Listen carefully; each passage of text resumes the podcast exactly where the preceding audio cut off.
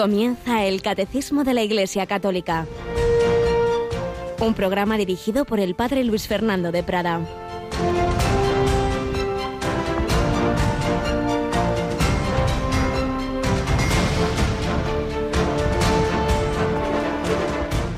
El reino de los cielos se parece a un tesoro escondido en el campo. El que lo encuentra lo vuelve a esconder y, lleno de alegría, va a vender todo lo que tiene y compra el campo. El reino de los cielos se parece también a un comerciante de perlas finas que al encontrar una de gran valor se va a vender todo lo que tiene y la compra. Alabado sean Jesús, María y José. Muy buenos días, muy querida familia de Radio María. Estamos ya en los últimos días del mes de julio, 28 de julio. Entre otros santos recordamos a un sacerdote mártir Mm, canonizado por San Juan Pablo II en su última visita a Madrid, San Pedro Poveda, fundador de la institución teresiana. En aquellos años trágicos, ser sacerdote en Madrid 1936 era tener todas las papeletas para comprar, entre comillas, el reino de los cielos. Sí, hasta la muerte es un regalo cuando uno la vive en Cristo y sobre todo cuando la da por amor a Él y es que se nos ha ido metiendo por todas las ideologías anticristianas una imagen del cristianismo y de la moral católica como algo que nos fastidia, represivo, que no... Si es al revés, es el tesoro escondido y vale la pena todo lo demás dejarlo por tener ese tesoro, por esa perla preciosa.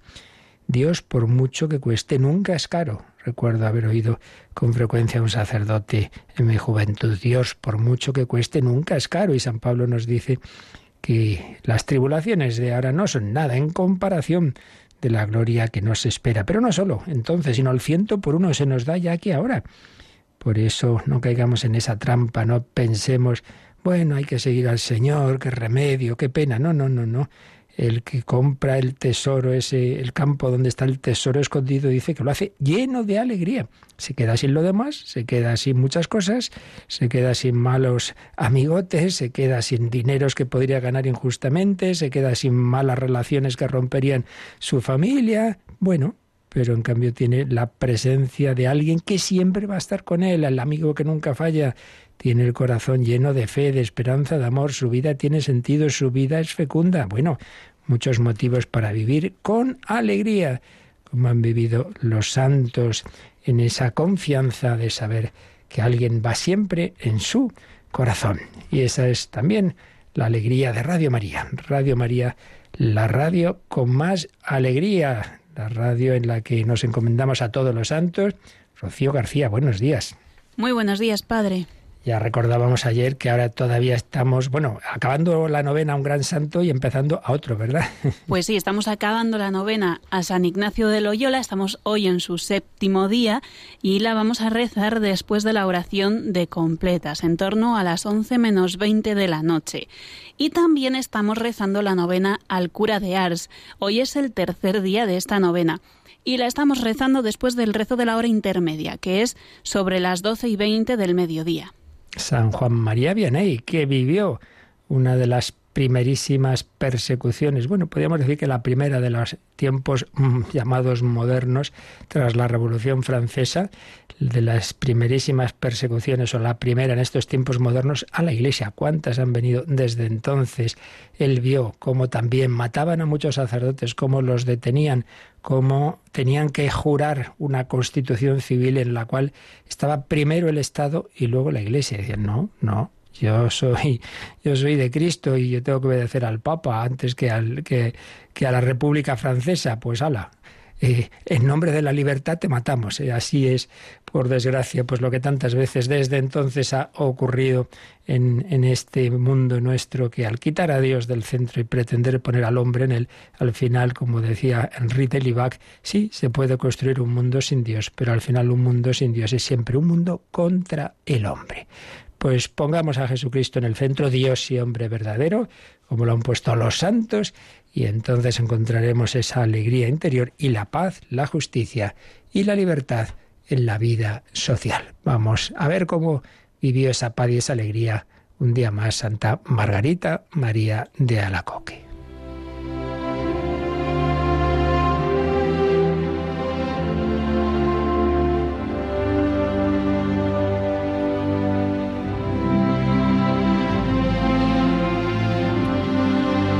Santa Margarita María de Alacoque, autobiografía. Nos quedamos ayer en esos primeros pasos ya dentro del monasterio de la Visitación de Perelemonial y cómo su gran deseo de santidad no quitaba el que tuviera sus limitaciones, sus manías, diríamos nosotros, sus repugnancias, sus fobias, dirían los psicólogos, como lo del queso, que eso le, superaba, pero se lo ofreció al Señor con la gracia de Dios que le pidió insistentemente en la oración, pues eso que, a toda su familia le producía una tremenda repugnancia, cosa rara en personas francesas donde hay tantos quesos tan buenos, pero cada uno tenemos nuestras debilidades. Bueno, pues le ofreció eso al Señor y entonces nos cuenta, después de este sacrificio, fue cuando, cuando se duplicaron todas las gracias y favores de mi soberano, su soberano con mayúscula, por supuesto, Jesucristo, y de tal modo inundaron mi alma que me veía obligada a decir con frecuencia, Dios mío, suspende este torrente que me abisma, o dilata mi capacidad para recibirlo.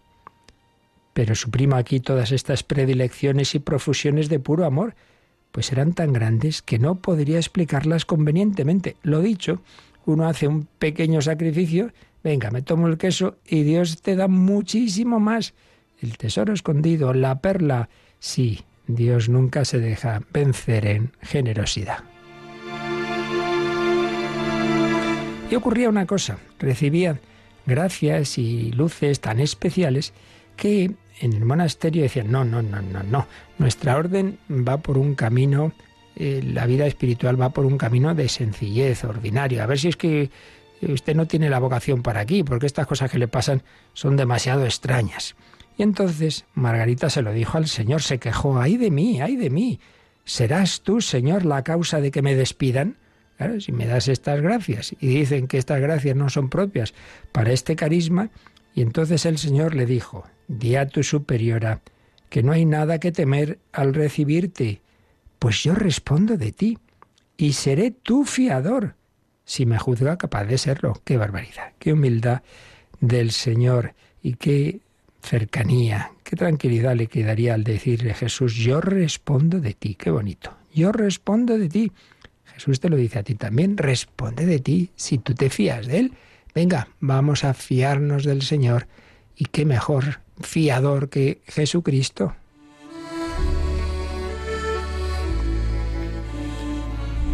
Entonces, pues se lo dijo a su superiora, y claro, la superiora diría, bueno, muy bien, eso me dice usted que le ha dicho el Señor, y a mí quién me asegura que eso se lo ha dicho el Señor o es su imaginación. Esto es muy importante, porque muchas personas en estos tiempos son muy iluministas y enseguida dicen, no, el Señor ha dicho, la Virgen ha dicho, bueno, ¿este quién sabe? Eso tiene que discernir la Iglesia. Anda que no ha habido en la historia de la Iglesia infinidad de supuestas comunicaciones de Dios que no eran tales y que la cabeza juega muchas malas pasadas y el demonio también. Pero eso tiene que discernirlo la Iglesia y no decir tan rápidamente esto lo dice el Señor o lo dice la Virgen. Y de hecho, y de hecho, fijémonos cómo se vio que sí que era de Dios en la respuesta del Señor. Todo esto te concedo, pues te haré más útil a la religión de lo que ella piensa. La religión en, esos tiempos solía decirse a la, orden religiosa concreta, en este caso a la visitación. Te haré más útil a la religión de lo que ella piensa, pero de una manera que solo es conocida por mí. Y en adelante adaptaré mis gracias al espíritu de la regla, a la voluntad de tus superioras y a tu debilidad de suerte que has de tener por sospechoso cuanto te separe de la práctica exacta de la regla, la cual quiero que prefieras a todo lo demás. Toma ya. Nos damos cuenta de cómo esos iluminismos en los que alguien ha dicho algo contra lo que enseña la Iglesia, contra la jerarquía de la Iglesia, uy, uy, uy, uy, uy. El propio Jesucristo le dice que Él va a adaptar sus gracias a la regla, a lo que le dicen las superioras. Que no se preocupe, si él ha fundado la iglesia, no va a ir luego después contra la iglesia que la ha fundado, digo yo. Adaptaré mis gracias al espíritu de la regla, a la voluntad de tus superioras y a tu debilidad. Entonces ten por sospechoso, puede venir del demonio, si recibe una gracia, no, tengo que hacer esta penitencia o tengo que hacer tal cosa, y eso va contra la regla, uy, uy, uy. Si tú, si Dios te ha llamado a vivir en esta orden que tiene esta regla, si mm, lo que supuestamente viene de Dios te separa de la regla, es que no viene de Dios. Y apliquémoslo a tantos otros temas, ya digo. Estamos en tiempos en que frente al ateísmo y al racionalismo, otros se van al extremo del iluminismo. Aquí todos son comunicaciones especiales de Dios y, resulta que no van en coherencia con la obediencia a la Iglesia. Pues malo, malo, malo. Además, me complace que prefieras la voluntad de tus superioras a la mía cuando te prohíban ejecutar lo que yo te haya mandado. Madre mía, ¿os dais cuenta? La humildad de Dios. Prefieras la voluntad de tus superioras a la mía. Dicho de otra manera, hombre, al final mi voluntad se va a comunicar a través de ellas. Aunque yo te haya dicho otra cosa, hazlas caso a ellas, tranquila, que Dios guía a través de la obediencia.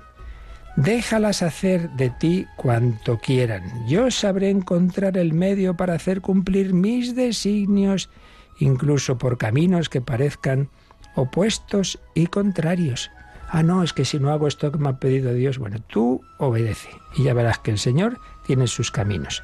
Solo me reservo dirigir tu interior, claro, y especialmente tu corazón, pues habiendo establecido en él el imperio de mi puro amor, jamás lo cederé a otros. Evidentemente, lo que es ya el interior, ahí solo llega Dios, al corazón, a la conciencia, pero sabiendo siempre que esa persona está llamada a obedecer a la Iglesia que el propio Jesucristo ha fundado. Y si no, pues ya digo, señal de que eso que uno cree que viene de Dios, pues puede venir de su imaginación, puede venir también del maligno. Así que por ese camino de humildad, de obediencia, Margarita iba adelante con esas gracias que Dios le daba pero que el propio Jesucristo adaptaba a esa orden en la que, a la que le había llamado desde hacía tanto tiempo. Pues pidamos al Señor esa humildad, esa obediencia, esa confianza en esa iglesia que Él mismo ha fundado para que en ella nos santifiquemos.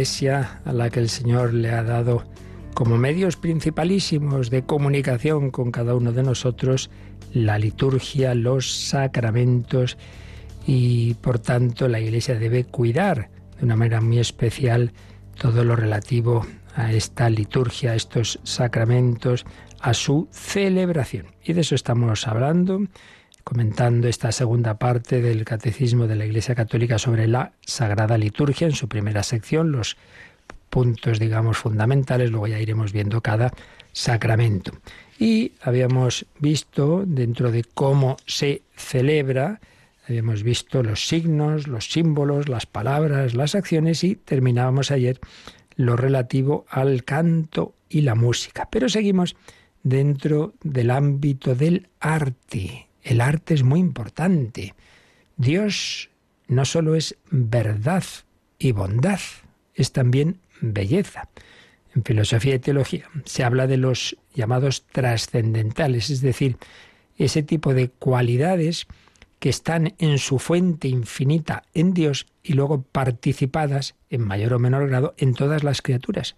En todas las criaturas hay algo de verdad, bondad, belleza, unidad y en Dios, como digo, en su fuente de una manera supereminente, pero en todas ellas hay algo de esto. Entonces, también cuando nosotros nos acercamos a Dios, no solo conocemos lo que Dios nos ha enseñado, la verdad, no solo intentamos parecernos a Él que es bueno, solo Dios es bueno, y actuando conforme a su gracia nos vamos haciendo buenos, la bondad, la verdad, la bondad, sino también disfrutamos de la contemplación de la belleza de Dios, lo que da plena satisfacción a toda nuestra naturaleza espiritual y corporal, la belleza, la belleza. Dios es verdad, bondad y belleza. Y por eso no solamente debemos recibir una enseñanza que ilumine nuestra mente, la verdad, la catequesis, la doctrina, no solamente una enseñanza de cómo actuar bien, la moral, sino también lo que nos lleve por el camino de la belleza a disfrutar de esa belleza de Dios. Y por tanto la evangelización no solo se hace anunciando palabras, doctrina, una buena noticia, no solamente dando testimonio de una vida conforme al Evangelio, sino también mostrando la belleza. Y esto no son teorías. Hay personas que se han acercado a la fe pues conmovidas por la belleza de una catedral, impactadas por una composición musical. Recordemos a Paul Claudel cuando entra en la catedral de Notre Dame atraído por la música de la Nochebuena, em, por un cuadro que, uno va, eh, una persona amante del arte empieza a fijarse, qué ironías tiene, por cierto, a veces lo he pensado, cuando en la Unión Soviética, pues el Centro Mundial del Ateísmo durante tantos años tiene uno de los mejores museos del mundo, Moscú, el Hermitage, y por lo visto eh, uno de los cuadros principales de, más valor que tienen es El regreso del hijo pródigo de Rembrandt. Toma, El regreso del hijo pródigo. Y una contemplación de ese cuadro. Existen libros centrados en meditar sobre los matices de esa pintura de Rembrandt, ¿no? Pues tanto enseña espiritualmente, sí, Dios se sirve del arte también para entrar en nuestro corazón, porque no solo, repito, ilumina la mente y nos enseña cómo actuar, sino también nos da el gozo, el gozo de la belleza, la belleza visual, la belleza auditiva, sí. Por tanto, esto ya nos hace entender de el hecho de que en la, en vida de la Iglesia la belleza y por lo tanto el arte siempre ha tenido un papel importante, muy importante. Y en el campo en el que estamos, la liturgia, pues obviamente eh, el arte entra, como hemos estado viendo, de una manera muy especial en lo relativo a la música. Recordemos que el primer número sobre la música que veíamos, el 1156, nos decía que la música en la iglesia sobresale entre las demás expresiones artísticas. Todo es importante. La pintura, la arquitectura, la escultura, pero la música sobresale. Pero también, también tiene mucha importancia lo que empezamos a ver ahora. Las imágenes sagradas. Las imágenes sagradas. Pero antes de detallarlo, digamos dos palabras en general todavía sobre el arte. En el manual de Monseñor Julián López Martín nos recuerda que el arte en la liturgia de la Iglesia debe cumplir dos características fundamentales. Una de tipo estético, es decir, su, belleza artística, y otra de tipo litúrgico, es decir, que, esa belleza esté siempre al servicio, al servicio del fin de cada eh, acción litúrgica, su idoneidad o funcionalidad litúrgica. En primer lugar, la dimensión estética. Claro, si una cosa es feísima y esto, hombre, pues, pues para Dios no podemos ver aquí una chapuza, ¿no? Estética, por eso señala don Julián, las obras verdaderamente artísticas facilitan al hombre el acceso a los niveles más profundos del misterio.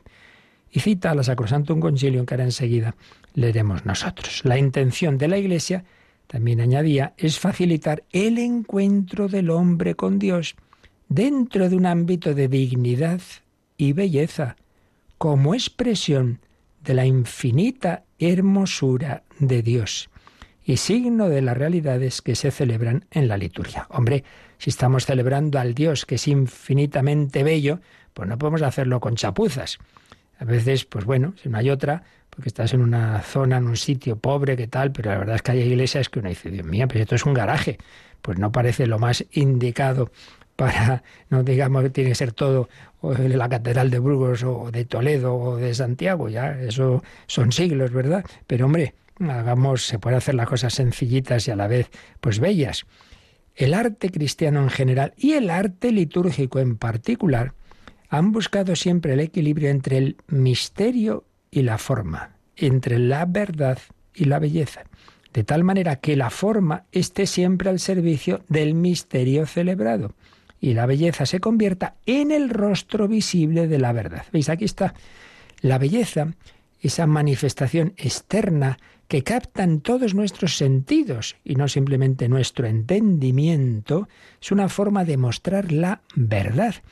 Me hizo pensar que varias visitas de los papas y en concreto cuando vino Benedicto XVI un par de años antes de la JMJ, recordad que vino a España eh, por un lado, a la Catedral de Santiago de Compostela, pero luego a inaugurar la Sagrada Familia de Gaudí en Barcelona.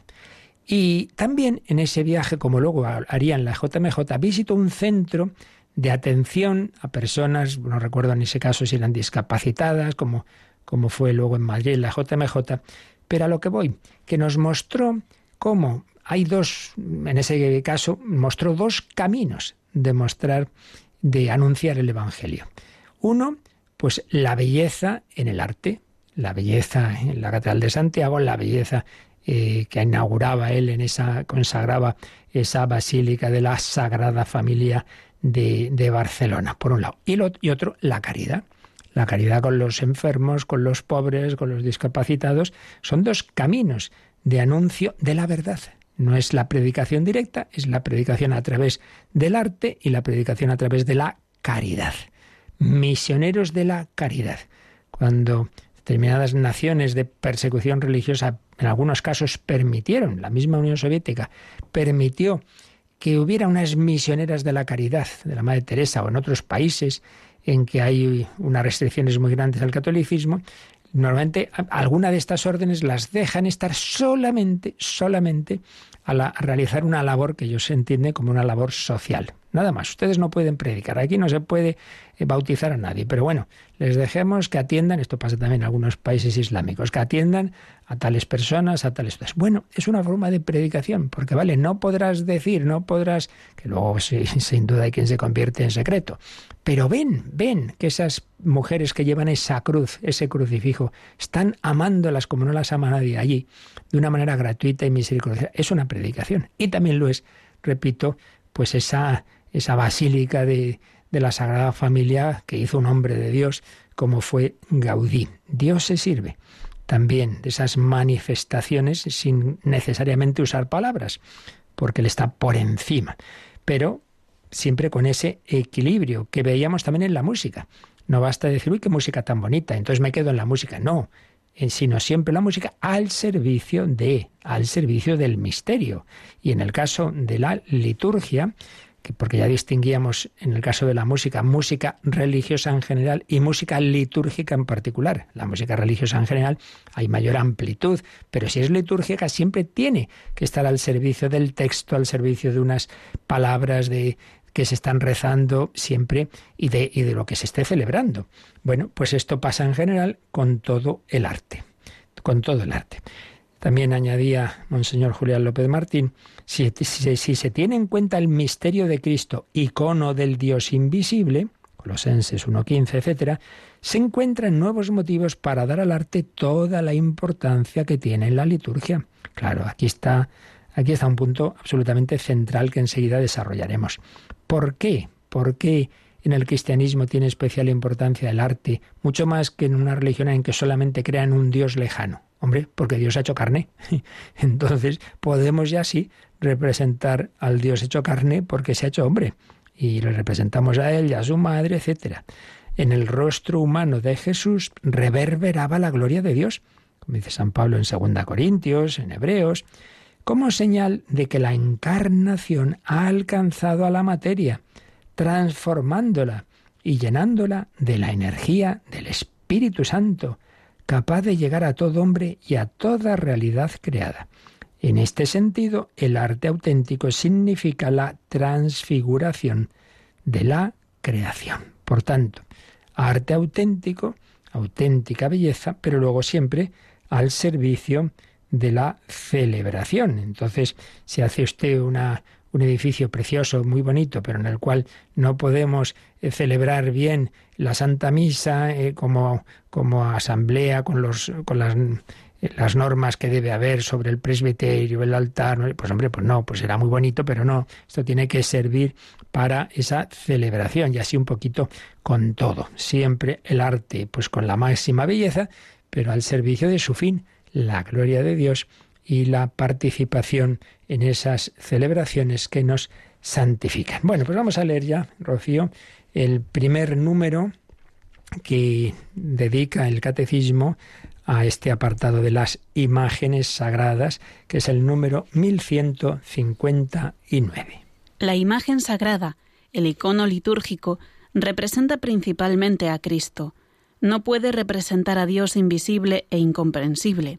La encarnación del Hijo de Dios inauguró una nueva economía de las imágenes. Y sobre esa nueva economía de las imágenes nos pone una cita de un santo padre que luchó mucho defendiendo las imágenes en la época que ya explicaremos en su momento en que se dio la iconoclastia. ¿Qué texto nos pone de San Juan Damasceno? Vamos a leer. En otro tiempo, Dios, que no tenía cuerpo ni figura, no podía de ningún modo ser representado con una imagen, pero ahora que se ha hecho ver en la carne y que ha vivido con los hombres, puedo hacer una imagen de lo que he visto de Dios. Nosotros, sin embargo, revelado su rostro, contemplamos la gloria del Señor. Esto es absolutamente clave, ya lo iremos desarrollando, pero cuando todavía muchas veces hay quien dice, oiga, oiga, pero si el Antiguo Testamento dice no hacer imágenes y vienen por ahí los testigos de Jehová y no sé quién, oiga, no nos quedemos en el Antiguo Testamento, que después ha habido un poquito más, ¿no? Que el Antiguo Testamento preparaba la encarnación del Hijo de Dios. Entonces, claro, antes el Dios invisible, pues, pues claro, ¿cómo vas a representar a Dios invisible? Y había el peligro de hacer ídolos, y entonces, claro, se caía en la idolatría. No, no, no, no tiene nada que ver con eso. Representamos al Dios que se ha hecho carne en Jesucristo. La encarnación del Hijo de Dios inauguró una nueva economía. En otro tiempo, Dios no tenía cuerpo ni figura. Claro, no podía ser representado, pero ahora sí. Ahora se ha hecho ver en la carne ha vivido con los hombres. Por eso el arte en el cristianismo tiene mucha importancia. Y ahora sí vamos a leer las claves, no todo, pero de lo que mm, decía el Concilio Vaticano II en esa Constitución Sacrosantum Concilium sobre la liturgia, tiene un capítulo, capítulo séptimo, igual que vimos, el capítulo dedicado a la música, pues tiene un, el capítulo sexto es la música sagrada y el séptimo es el arte y los objetos sagrados. Y ahí, pues en primer lugar, habla en general de, las bellas artes. Entre las actividades más nobles del ingenio humano se cuentan con razón las bellas artes, principalmente el arte religioso y su cumbre que es el arte sacro. Y aquí de nuevo insistamos en esa pequeña distinción. Arte religioso en general, pues la iconografía cristiana, en los cementerios, en las catacumbas empieza ya, eh, en tu casa, bueno, pero una cosa es eso y otra es el arte sacro o litúrgico, es decir, el que está en la iglesia o en objetos que se usan en celebraciones litúrgicas. Ahí ya hay que afinar todavía más, ¿no? Es la cumbre del arte religioso. Entonces, eh, estamos hablando de algo, dice, relacionado con la infinita belleza de Dios, que intentan expresar, intentan expresar las bellas artes de alguna manera, por medio de obras humanas. Por ejemplo, las palabras le pasa a los místicos, que hay cosas que más que expresarlas con prosa, las expresan con la poesía. La poesía que, que, por un lado no precisa, si queréis, como un discurso racional, ideas claras y distintas que diría Descartes, sino de una manera evocadora, pero es que hay, es que la infinita sabiduría y el misterio de Dios nunca vamos a poderlo meter en frasecitas muy hechas, así muy, muy cerraditas, ¿no? Y por eso también el arte de la palabra que como puede ser la poesía, puede ser mejor, y así tantas veces lo han hecho los místicos como Santa Teresa o San Juan de la Cruz, para expresar lo que Dios hacía en sus almas. Y tanto más, sigue diciendo el concilio, pueden dedicarse a Dios las bellas artes y contribuir a su alabanza y a su gloria, cuanto más lejos estén de todo propósito que no sea colaborar con sus obras para orientar santamente los hombres hacia Dios. El artista no debe ir ahí a lucirme. Uy, mira, que digan qué bonito esto que he hecho. No, sino como los que colaboraban en las catedrales, que no ponían su firma. No sabemos de la inmensa mayoría de, de, imágenes, de, de, maravillosas obras que existen en nuestras catedrales, la mayoría de las cosas no sabemos quién hizo cada una. Sabemos lo principal, pero poco, ¿eh? Porque lo que les importaba es que eso dé gloria a Dios, no aquí estoy yo. Eso de la propiedad intelectual son modernidades. En la Edad Media aquí se compartían las cosas. Por esta razón, la Santa Madre Iglesia fue siempre amiga de las bellas artes. Buscó constantemente su noble servicio y apoyó a los artistas, principalmente para que las cosas destinadas al culto sagrado fueran en verdad dignas, decorosas y bellas, signos y símbolos de las realidades celestiales. Más aún, la Iglesia se consideró siempre con razón como árbitro de las mismas, discerniendo entre las obras de los artistas aquellas que estaban de acuerdo con la fe, la piedad y las leyes religiosas tradicionales y que eran consideradas aptas para el uso sagrado. Lo que decíamos, puede ser una cosa, pues, pues, ser bonita, pero mira, no, no, es que esto no expresa nuestra fe, al revés. Por eso la Iglesia tiene que discernir en lo que se refiere sobre todo al arte litúrgico. Aquí no puede entrar cualquier cosa.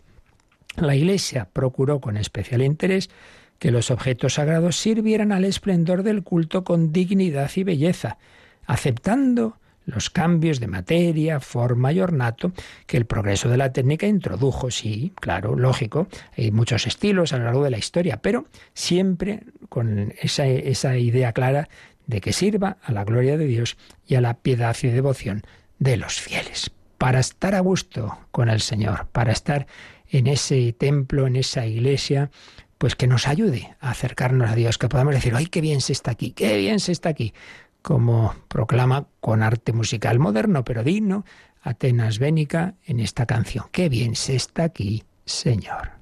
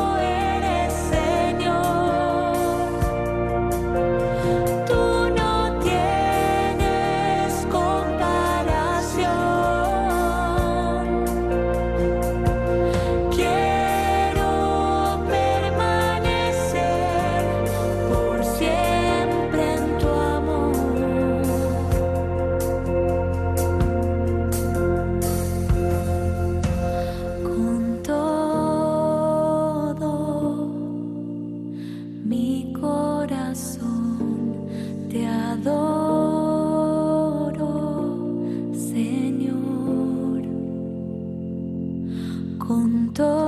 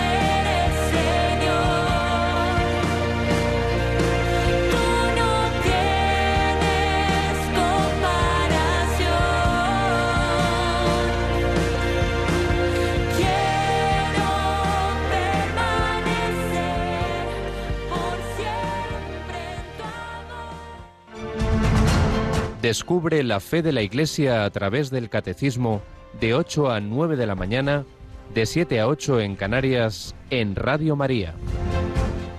Cuán hermoso eres, Señor, no solo verdad y bondad, sino belleza. Cuán hermoso eres, Señor, tú no tienes comparación. Bueno, pues estamos recogiendo las ideas principales que expresaba el Vaticano II en su Constitución sobre la liturgia, capítulo séptimo, el arte y los objetos sagrados. Después del 122 que antes comentábamos, en el 123 dice que la Iglesia nunca consideró como propio estilo artístico alguno, sino que acomodándose al carácter y las condiciones de los pueblos y a los diversos ritos, aceptó las formas de cada tiempo, creando en el curso de los siglos un tesoro artístico digno de ser conservado cuidadosamente. También el arte de nuestro tiempo y el de todos los pueblos ha de ejercerse libremente en la Iglesia, con tal que sirva a los edificios y ritos sagrados con el debido honor y reverencia, para que pueda juntar su voz a aquel admirable concierto que los grandes hombres entonaron a la fe católica en los siglos pasados. Ya veremos más adelante, si Dios quiere, pues una visión de conjunto rápida de los principales estilos que ha habido en, el arte, pero la idea fundamental es esta. Mm, pasa un poco con, con muchos otros temas la encarnación. El Hijo de Dios se hizo hombre en una época concreta, con una lengua concreta, con unas costumbres concretas, pero luego la dinámica de la encarnación prosigue en la Iglesia. Entonces, la verdad, la bondad y la belleza de Dios se van expresando en la lengua de cada país, en el estilo de cada país, con el arte, o sea, eso es normal y lo mismo con las distintas épocas. Entonces, la Iglesia nunca ha dicho, este es el único estilo, ya está. Nos quedamos en el románico, oiga, que luego vino el gótico, que no está mal tampoco, ¿eh? Y así vamos siguiendo, ¿no? pues todos los distintos estilos, pero claro, repetimos, siempre que nos lleven a esa adoración, a esa alabanza, siempre que con un estilo o con otro, que a unos, naturalmente, muy lícitamente, a unos les irá más una, tiene una sensibilidad, más otra. Y esto pasa lo mismo con la música. No, no puede uno decir, no, no, solo este tipo de música. Mire, eso mm, tiene que discernir la Iglesia, pero, pero, pero eso, distintos estilos pueden ser aptos, pero siempre repetimos que verdaderamente haya una belleza y, ante todo, que a uno le acerque a Dios. Esa es la clave. Personas que esta música, esta canción, este, esta imagen, a mí me ayuda, me acerca a Dios. A ti no, a mí sí, bueno, pues ahí entran distintas posibilidades. Por tanto, por un lado, posibles distintos estilos, pero siempre, siempre con, con ese cuidado de la Iglesia. Por eso el 124 dice que, que hay que los, los, los, los, ordinarios, es decir, los obispos, las distintas autoridades de la Iglesia busquen más una noble belleza que la mera suntuosidad y procuren, claro está, que sean excluidas de los templos aquellas obras artísticas que repugnen a la fe, a las costumbres y a la piedad cristiana y ofendan el sentido auténticamente religioso, ya sea por la depravación de las formas, ya sea por la insuficiencia, la mediocridad o la falsedad del arte. Y esto ha pasado siempre, esto ha pasado siempre que, haya habido contaminaciones como pasa con la filosofía, con la psicología, pues con todo. Es decir, que en ese diálogo que tenemos que hacer con la ciencia y con el, arte, con las costumbres, pues a veces ocurre esto, que se meten cosas de ese, de ese mundo, de esa cultura, eh, que, que, tenemos que dialogar con ella y asumir lo bueno de ella y a veces no asumimos solo lo bueno, sino también lo malo. Y por ejemplo pasó en el Renacimiento, en buena medida, hubo una cierta paganización y a veces te encuentras imágenes que uno dice, bueno, ¿y esto, esto que pinta aquí, ¿no? En una iglesia. Bueno, y, no digamos lo que ha pasado también en tiempos más recientes. Al edificar los templos, procúrese con diligencia que sean aptos para la celebración de las acciones litúrgicas. Ese es otra, otro aspecto, como decíamos antes. Si una una catedral es estupenda, pero claro, está muchas veces es, de tal forma que, que, aquí no, no podemos eh, vernos, unirnos eh, en, en, asamblea, sino que aquí esta columna, esta otra. Bueno, son aspectos que siempre hay que tener en cuenta. Y luego, aquí un punto que por desgracia tuvo, tuvo demasiada actualidad hace 40 o 50 años. El 125 dice lo siguiente, manténgase firmemente la práctica de exponer en las iglesias imágenes sagradas a la veneración de los fieles. Hágase, sin embargo, con moderación en el número y guardando entre ellas el debido orden, a fin de que no causen extrañeza al pueblo cristiano ni favorezcan una devoción menos ortodoxa. Entonces, una cosa es que podría haber, sin duda que sí, hay iglesias antiguas muy bonitas, pero que la verdad es que uno puede tener la, impresión casi de que son un, museo, porque cada metro se encuentra uno una imagen, no sé qué, una cosa es decir, hombre, que, que, ante todo el centro sea el Señor, sea, sea el sagrario, sea el crucifijo, luego la Virgen, y luego algunos santos, pero una cosa es eso, o sea, que haya un, una moderación, dice aquí, en el número y guardando entre ellas el debido orden. Claro, si resulta que entra uno en la iglesia y, el centro es San no sé quién, oiga, no, el centro siempre tiene que ser Jesucristo y luego la Virgen y luego ya los santos. Pero una cosa es eso y otra es lo que pasó en muchos sitios, como en tantos otros temas del Vaticano II, que hay quien lo interpretó no como decía Vaticano II, sino como a él le parecía que tenía que hacer las cosas y que fue, pues, a quitar todos los santos. Esto seguro que muchos oyentes ya de cierta edad, pues, podrían contar muchas cosas y a veces echándolos a la hoguera. Dice, Dios mío, las cosas que han pasado, las cosas que han pasado. Entonces esto no está dicho por el concilio. Manténgase firmemente la práctica de exponer en las iglesias imágenes sagradas. Hay personas que se eh, atribuyeron al concilio sus propias originalidades. Y otros, en cambio, claro, rechazan el concilio porque piensan que el concilio dice lo que decían esos. Que no, que no, que no lo dice en ningún sitio. Manténgase la práctica de exponer las imágenes sagradas a la veneración de los fieles con moderación, Claro, esto no sea aquí una colección de, santos y uno tiene que buscar el sagrario. Y guardando entre ellas el debido orden. Esto es lo que dice verdaderamente el concilio. Pero aquí, más allá ya de, cuestiones prácticas, pues ha habido en la historia dos influencias que eh, contrarias a las imágenes. Una, la que hubo en los primeros siglos, eh, bueno, pues es por la herejía que hubo, que ya hablaremos, de la iconoclastia, y la influencia, claro, del, del judaísmo, que al principio era más moderado en esto, ¿eh? pero ya cuando hay una polémica anticristiana, pues ninguna imagen, y por supuesto el Islam. Entonces, a veces los emperadores del imperio oriental romano, pues por contemporizar con, con con los que con los turcos y en fin en general con, con las autoridades del, mundo islámico pues querían quitar las imágenes. Y luego pasó también con la reforma protestante, porque esto ya lo vimos en el, al hablar un poco de general de los sacramentos, en, hablando en general, porque esto es difícil generalizar, hay tantos, tantos matices dentro del protestantismo, pero en general se tiende a dar poca importancia o ninguna a, la humanidad, a los medios humanos. La misma humanidad de Cristo tiene muy poco valor salvífico en Lutero. Lo importante es Dios, Dios, Dios. Y, se anula la colaboración humana. Y por eso no es que no quieren a la Virgen, como a veces fácil se dice así y alegre, no es eso, sino que se piensa que la Virgen María y en general el hombre no colabora, no, no tiene un papel relevante en la, en la colaboración a la redención. Entonces lo único que importa es Dios. Y por eso, ¿qué es eso de tener aquí imágenes de la Virgen de los Santos fuera? Y entonces ocurrió en tantas preciosas iglesias que había en Inglaterra, que había en, países eh, de, tradición, claro, en países que habían sido católicos, cuando entra la reforma protestante, ala, a quitar imágenes, a quitar cuadros, a, una pena, pero por una falsa teología de pensar que eso como que es poner a esas personas humanas por encima de Dios. No, es al revés, es mostrar la fuerza de Dios, la fuerza de la gracia de Dios en la humanidad, que es tan fuerte que incluso permite que colaboremos con la gracia de Dios a la extensión de esa buena noticia. La primera y principal colaboradora, la Virgen María, que ella misma no se atribuye nada. Dice, proclama mi alma la grandeza del Señor, se alegra mi espíritu en Dios mi Salvador. Entonces nosotros al, hablar y al representar a la Virgen, a los santos, no los ponemos al nivel del Señor, sino que lo que hacemos es al revés, mostrar que el Señor, su gracia es poderosa, es capaz de transformarnos, es capaz de, de, hacernos reflejos suyos. Y el error está en pensar que, que, que, no, que no podemos hacer nada, que somos meramente pasivos. Y ya digo esto ya está en la concepción cristológica de Lutero, la humanidad de Cristo casi es como, como una especie de marioneta que mueve su persona divina, pero sin una psicología eh, activa. Y los sacramentos, pues ya lo vimos, no, no tienen sentido que, que la materia sea instrumento de la gracia de Dios. Entonces aquí lo único es Dios, su gracia y su palabra. Bueno, que también a fin de cuentas la palabra se sirve de una mediación humana, ¿no?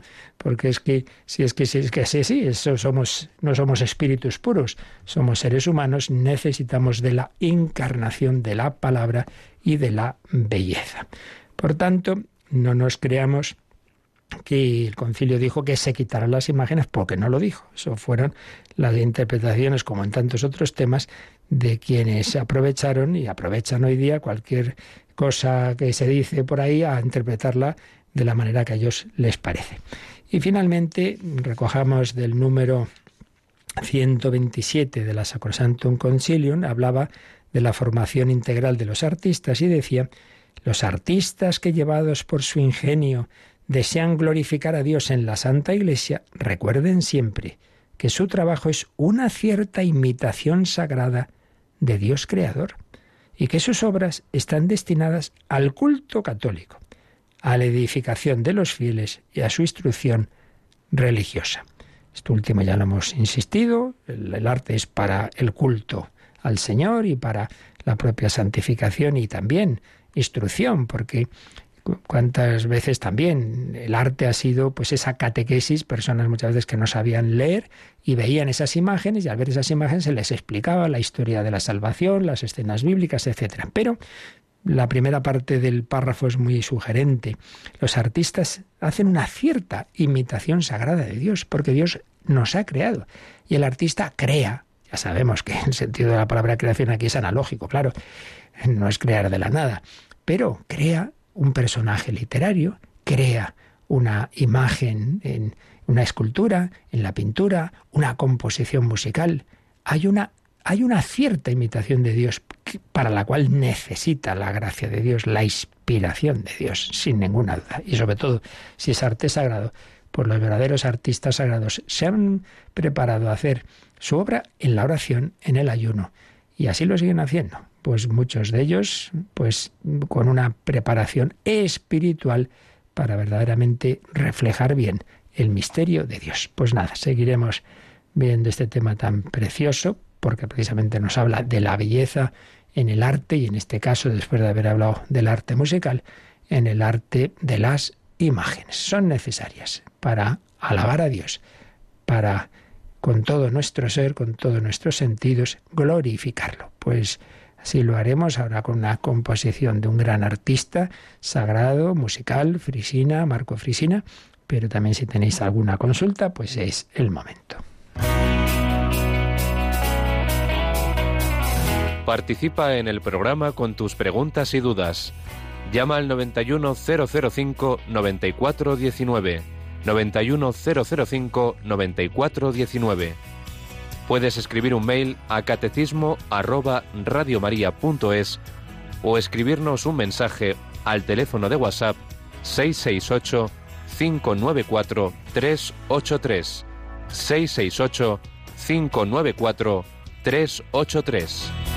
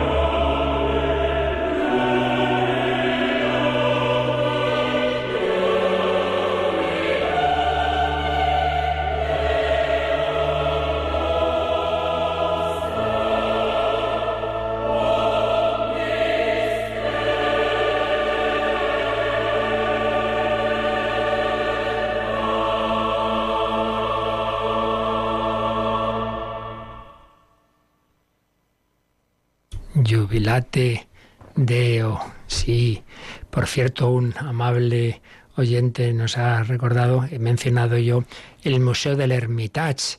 He dicho, donde está el, cuadro del regreso del hijo pródigo, en la Unión Soviética, y he dicho en Moscú, no, no, no era en Moscú, es en San Petersburgo, ciertísimamente.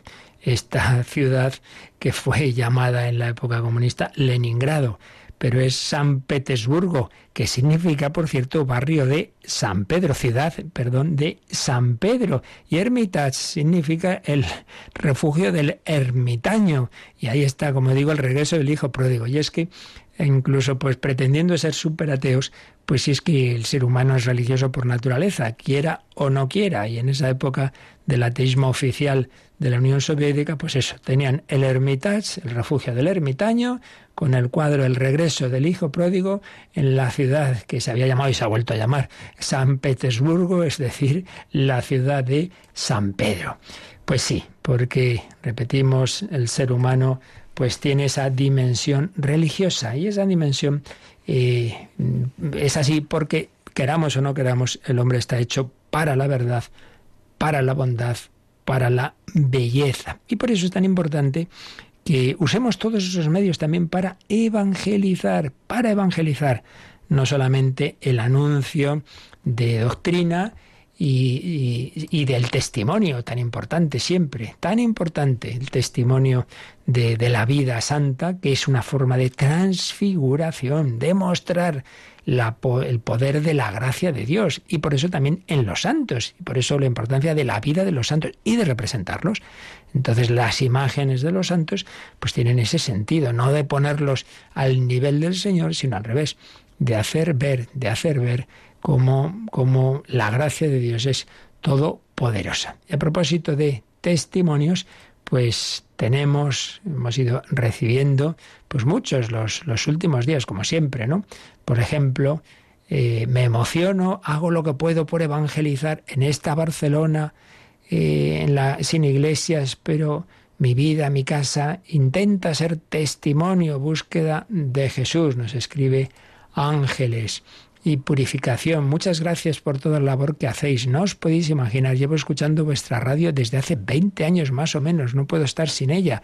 Rezo desde el rosario a las seis y media de la mañana y las laudes completas y todo lo que puedo. Esto es una bendición de Dios y de María. Nos escribe de la renovación carismática de Sevilla. y también Borja. Muchas gracias por todo. Escucho Radio María frecuentemente. Me cambio la vida para mejor. Gracias a todos.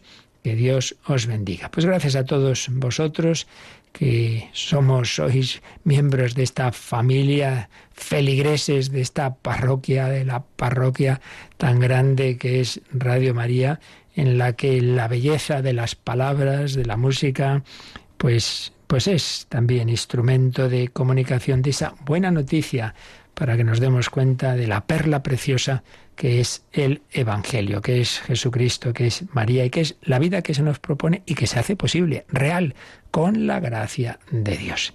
Pues pedimos al Señor su, su gracia, su bendición, para vivir así este día en su alabanza. La bendición de Dios Todopoderoso, Padre, Hijo y Espíritu Santo, descienda sobre vosotros. Alabado sea Jesucristo.